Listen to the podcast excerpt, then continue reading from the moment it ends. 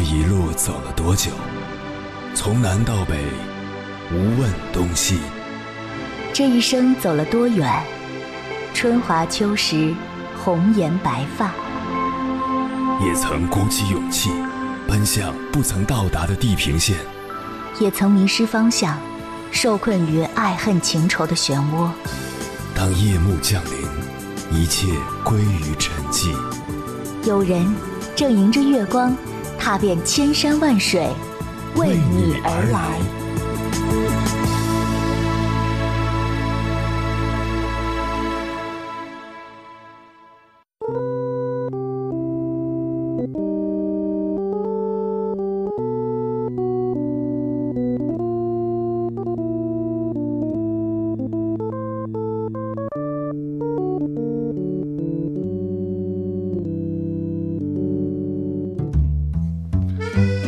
前段时间，一位姑娘在微信上给我留言，讲了自己相亲时产生的困惑。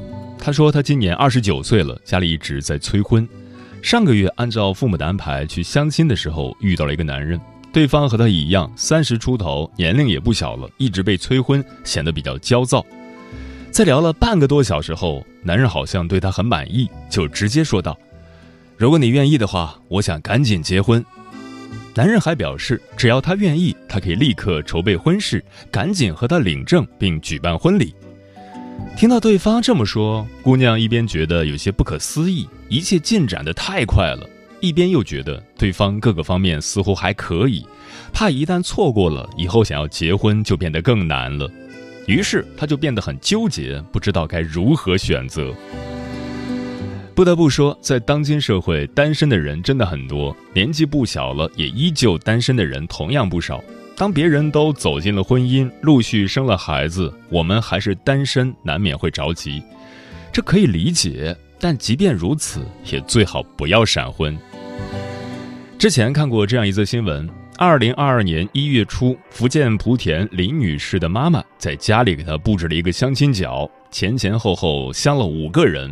二月三日，林女士发布了自己结婚的视频，男方正是那相亲的五人之一。林女士不到一个月就闪婚的行为被媒体报道后，引起了网友们的热议，有的支持，有的反对。那么，闪婚会对婚姻产生哪些影响？中国青年网记者采访了国家二级心理咨询师范蕊，范蕊建议年轻人尽量不要选择闪婚。如果因为种种原因闪婚了，也要注意以下几点：一是降低期待值，不要把对方和婚姻想得过于完美，降低期待。如果一百分的话，建议把期待值定在六十分。二是接纳对方的不完美，因为两人缺乏了解，所以在婚后一定会暴露出很多问题，此时需要接受对方的缺点。三是建立冲突解决机制，随着双方了解的加深，冲突不可避免，不要轻言放弃，而是要建立解决冲突的机制，把冲突当成一次解决问题的机会，当成一次看到对方深层需要的机会，在冲突中加深对彼此的了解。四是学会为自己的选择负责，选择意味着承担。所以，选择闪婚便意味着承担闪婚带来的一切后果，不要把责任推卸到对方身上。对此，我深表赞同。闪婚不一定不幸福，关键的问题是双方有没有真心与智慧来经营好婚姻。凌晨时分，思念跨越千山万水，你的爱和梦想都可以在我这里安放。各位夜行者，深夜不孤单，我是迎波，陪你穿越黑夜，迎接黎明曙光。今晚跟朋友们聊的话题是：为什么有些人会选择闪婚？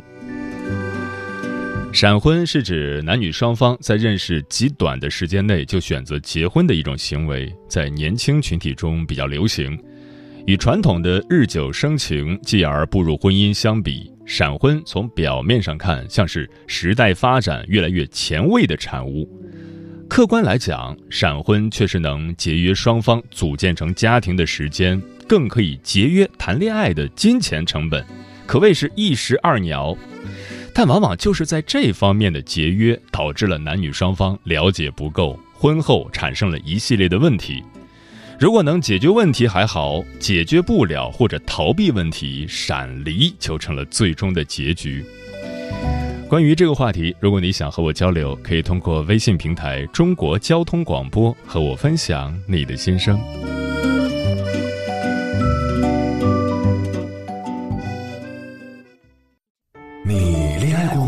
结婚算俺都有孙子了，呃，一直都单身啊。爱过，你有梦想吗？我希望多拉点生意，给孩子攒点钱。年轻的时候想当个舞蹈家，当然有啊，不过我只想给自己打工。我一直想开个花店。你走过千山万水吗？跑了二十多年车，哪儿没去过呀？我也是个旅游达人，山山水水都看过。还没走过，不过呢，我想以后是不是能够环游世界？追星算吗？从一个城市跑到另一个城市。那你呢？我爱过，有梦想，此刻依然在路上，跨越千山万水，奔赴与你在深夜的心灵之约。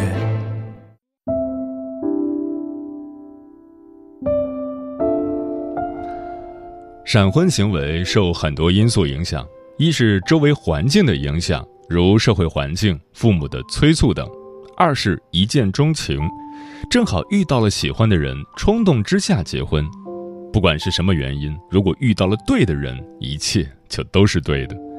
今晚千山万水只为你，跟朋友们分享的第一篇文章选自二更，名字叫《七天见父母，两个月闪婚，辞掉工作去大理，这对灵魂伴侣太疯狂》，作者初烟。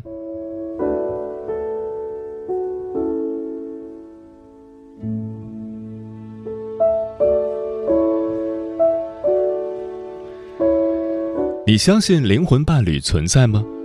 被奉为爱情圭臬的《爱在》系列三部曲电影，为等待 The One 的人指引了方向。如果世上有什么奇迹，一定是尽力理解某个人，并与之同甘共苦。何其有幸，叶芷君和大厨就在茫茫人海中找到了彼此。两人确定关系一周见父母，交往两个月闪婚。结婚两年至今，仍然有聊不完的话，听上去似乎很疯狂。我太开心了，世界上怎么会有一个人跟我这么合拍？怎么聊天都聊不完。一说到伴侣大厨叶芷君，无不是眼里放光，语气都激昂了起来。恋爱篇，电影《爱在黎明破晓前》里有这样一句台词。我理解的爱情就是两个不知该如何独处的人一起逃避。在遇到大厨之前，叶芷君是一个社恐的文艺宅女。人生际遇奇妙的地方正在于，一个人独行时，哪一步走偏都不会有后来两个人的邂逅。若不是大二逃学去泰国的那次叛逆经历，叶芷君大概不会知道，原来一成不变的生活还可以有诗和远方。改变的动机源于他在旅游卫视看到纪录片《搭车去柏林》，片中的一段话令他振聋发聩：“有些事你现在不做，一辈子都不会做了。只要你想做成一件事，全世界都会来帮你。”迷茫的叶芷君第一次知道自己要什么，他把去泰国的这趟旅途画成一本手账，在网上火了一把，从摄影和绘画中找到了自信。大四赴伦敦艺术大学品牌识别专业读研，有个出版界的朋友被他的手账风格吸引，两人一拍即合。他业余花了一年时间，将有趣的伦敦见闻绘成漫画书，一定要画出来才好玩。伦敦，走上自由插画师之路。不料想这本漫画书不畅销，并未给叶芷君的生活带来什么变化，他失业了。那段灰暗的低谷期，他每天宅在长沙的家里，不出门见朋友，也拒绝家里安排的相亲。虽然他画的一人食系列脸上挂着笑容，但只有他自己知道背后的忧愁。另一头，大他三岁的大厨在做什么呢？作为在北京工作十二年的北漂一族，他在知名大厂收入颇丰。业余爱好美食，一颗独立创业的心蠢蠢欲动。偶然间，大厨的合伙人在豆瓣上看到叶芷君发的状态，寻求美食和漫画领域合作，便把大厨推荐给他认识。叶芷君和大厨就此结缘。每次语音谈事情，大厨说话不会太客气，也不显生分，让他感到放松和舒服。结果两人一聊就扯东扯西到半夜，甚至通宵都舍不得挂掉。来北京吧，我做饭给你吃。迫不及待想见到叶芷君的大厨，给他订了长沙往返北京的机票。都说喜欢一个人就是想和他吃好多好多饭，大厨这算是在告白吗？行动是最好的证明。在北京的十天里，大厨每天变着花样给叶芷君做饭，让他有了家的温暖。离开的前一天，两人在一起了。凑巧那天，大厨的侄儿来北京，带来一大袋他妈妈做的锅盔。这是你未来婆婆做的，快试试看，喜不喜欢吃？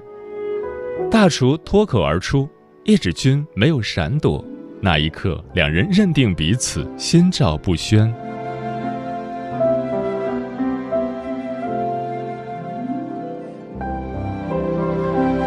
叶芷君回长沙才没过多久。为解异地相思之苦，两人在一次半夜语音中心血来潮，定下去日本旅行的机票和酒店。说走就走，叶芷君从长沙出发，大厨从天津出发，两人约在大阪见。身处异国他乡，大厨仍然不忘照顾叶芷君的胃，他拉着她去超市买菜，回民宿给她做饭吃，带给她满满的安全感。电影《爱在黎明破晓前》里，火车上的席琳和杰西从清晨聊到日暮，彻底忘记外面的喧嚣。坐上日本 JR 线的叶芷君和大厨看着窗外的景色一路畅聊，他心里忽然窃喜，曾经向往席琳和杰西那样无话不说的爱情竟然成真了。曾经无感的情歌和大厨一起听时，却分外动听。曾经一个人吃饭时随便吃吃不饿就行，此刻有大厨一日三餐喂饱他。曾经暗淡无光的叶芷君，如今和愿意听他讲废话的大厨在一起，再也不会羡慕别人了。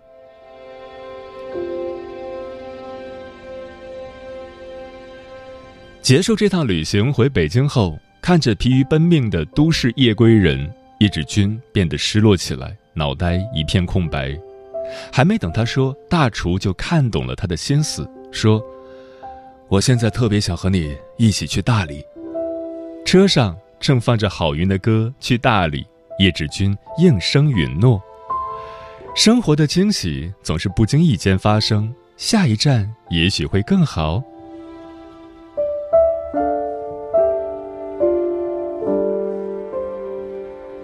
结婚篇。电影《爱在黎明破晓前》里有这样一句台词：“如果现在给我一个选择，永远不见你还是娶你，我会选择娶你。”也许这有点浪漫过头，但好多人结婚的理由比这还少。叶芷君和大厨结婚的理由看似偶然，实则必然。来大理的第四天，原本要给他们拍普通情侣照的摄影师朋友突发奇想，改拍结婚照。在拍摄过程中，叶芷君心想：眼前这个人有什么理由拒绝他？不如结婚吧。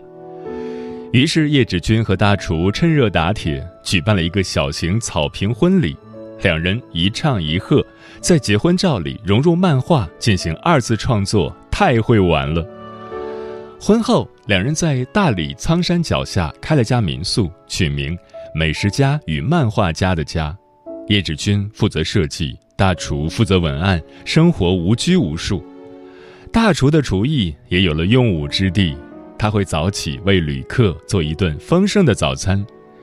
叶芷君和大厨闲暇时最大的乐趣，就是手拉着手一起去逛大理的菜市场，感受人间烟火气。一年后，民宿关闭，两人把重心放在水果生意上，每天忙得昏天暗地。开启新一轮创业的艰辛之路。有一点不变的是，注重生活仪式感的大厨，不管多忙，还是会抽出时间给叶芷君做饭。每次叶芷君怕他太辛苦，要订外卖，他这样回：“一起做饭，一起吃，才像一家子。”当然，在恩爱的夫妻相处久了，总有发生矛盾的时候。文艺的叶志军和接地气的大厨也免不了一番妥协和磨合。除了经常跑果园，两人大部分时间在家办公，有时会因设计理念不同吵架。怎么办？如果大厨先认错，叶志军就会及时给台阶下，瞬间和好如初。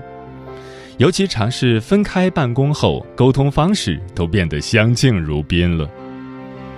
两人看电影的品味也不一样，为了避免忍受近乎两小时自己不喜欢的片子。叶芷君和大厨坦诚沟通，选择独自观看，一片祥和。疫情期间，叶芷君碰巧住在婆婆家里，真正考验婆媳关系的时候到了。她和大厨赋闲在家，每天打牌、唠嗑、吃美食，一点也不无聊，吵架更没有。冬天冷，贴心的大厨会在她去洗澡前已经把暖风机打开，这期间还做好了饭等她出来。性格乐观开朗的婆婆会在临睡前看手机美食教程，隔天亲手给她做不重样的陕西面食，绝不让她饿着。谁说婚姻是爱情的坟墓？她遇到的可是宝藏一家人呢。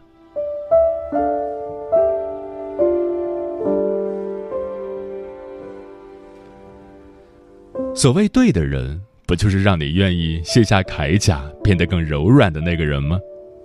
从前的叶芷君封闭在自己的小世界中，想着孤独终老。是大厨给了她温暖的家，大厨从不要求她改变，而是努力扛起一切，保护她的天真，让她去做自己想做的事情。从前的大厨整天工作不着家，四处漂泊，对另一半不抱期望。是叶芷君又让他相信爱情。叶芷君无条件支持他的事业，想去的地方奉陪到底。对的人相遇，彼此才会发自内心的说一句：“遇见你真是太好了。”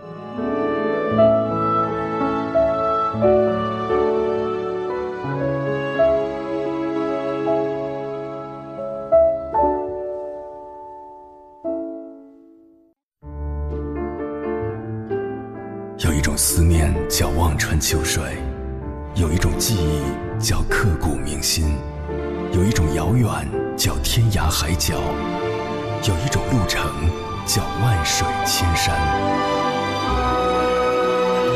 千山万水只为你，千山万水只为你，正在路上。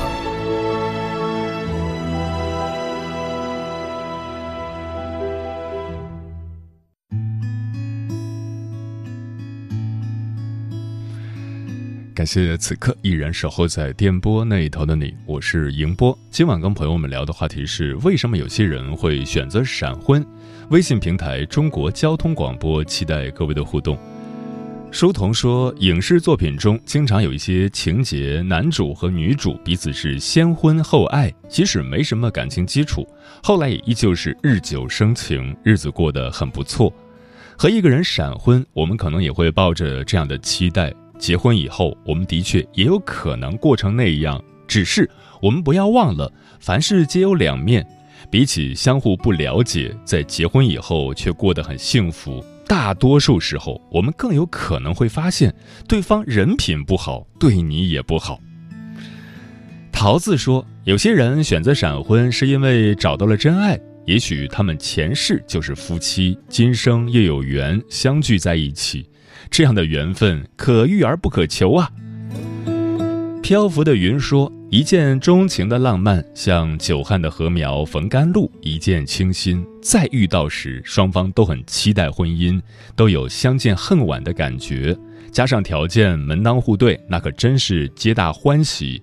若没有相应的足以用来浪漫的资本的话，似乎还是慎重考虑为妙。”以免激情消退，面对现实生活中的柴米油盐、家长里短时发生矛盾，以致闪离就得不偿失了。毕竟婚姻不是儿戏。像风一样自由说，选择闪婚的大多数人都是因为图新鲜感。当新鲜感散去时，婚姻状况也就变得非常现实了。整天和柴米油盐打交道，慢慢的，有些人就接受不了这种现实，从闪婚走到了闪离。所以说，闪婚一时爽，痛苦伴一生。枫叶轻飘说：“其实很多闪婚的人都有自己的想法，有些是觉得遇到了合适的人，有些是迫于年龄的压力，更有的是为了某些利益而选择闪婚。闪婚总体来说并不是很好，因为感情基础薄弱。”来得快，去得也快。有感情基础，起码吵架闹别扭的时候，都会回忆一下当初很多对方对自己好的情景。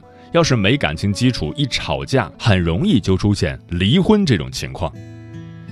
风林说：“我有一个同事就是闪婚，她当时觉得她老公安静、阳光、大气，相亲完了送到学校门口还一直依依不舍，下班又在学校门口接她，特别喜欢和她压马路、吃小吃、喝奶茶、去踢球，当然也有一见钟情的缘故吧。七月份认识，教师节领证，但是他们现在过得很幸福。”所以说，婚姻幸福与否跟闪婚没有必然联系，重要的是取决于两个人对婚姻的态度。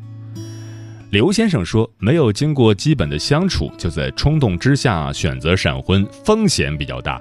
如果后面因为不合适想解除婚姻时，又遇到了离婚冷静期，冷静期中有一方不同意，也不能顺利办理离婚，有的人又急于解除关系，很可能会引发纠纷。嗯，结婚是人生大事，务必要慎重。如果冲动结婚，可能会带来一系列的影响，不仅仅是自己单方面能承担的问题，还会影响到很多人。我建议有闪婚念头的朋友，不妨在领证之前多问自己几个为什么。关于对方，我了解多少？对方喜欢的是什么？我最喜欢对方什么？对方身上的那些缺点，我能否包容？如果无法包容的话，我将如何处理？婚后的家庭经济怎么安排？住在哪里？和对方的父母相处不来怎么办？多问自己一些问题，就能变得更理性。这是对自己负责，也是对他人负责。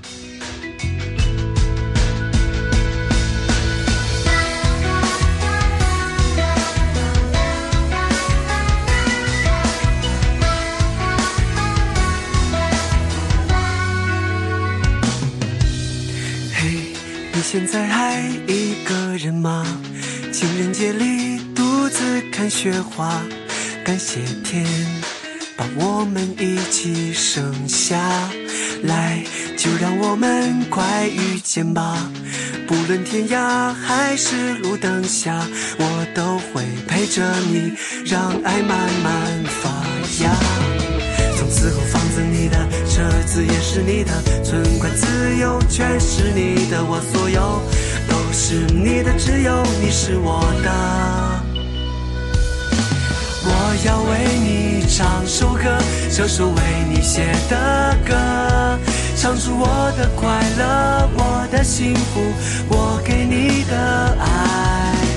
我要为你唱首歌，这首我们的歌。我，会守护着你生命的每一刻。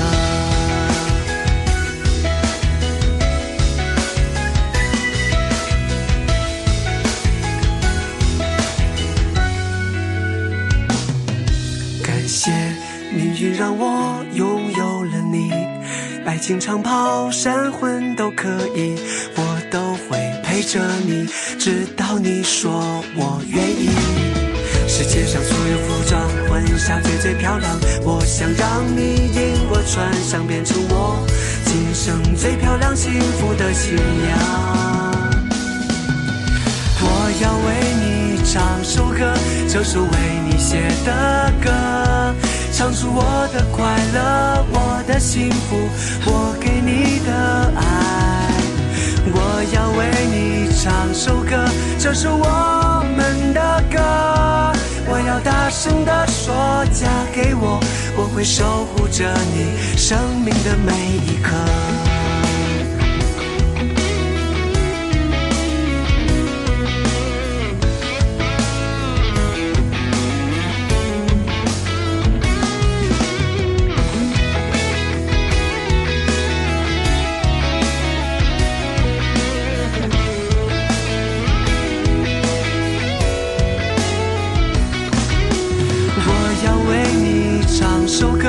这首为你写的歌，唱出我的快乐，我的幸福，我给你的爱。我要为你唱首歌，这是我们的歌。我要大声地说，嫁给我，我会守护着你生命的每一刻。唱首歌，这是为你写的，这是我们的歌。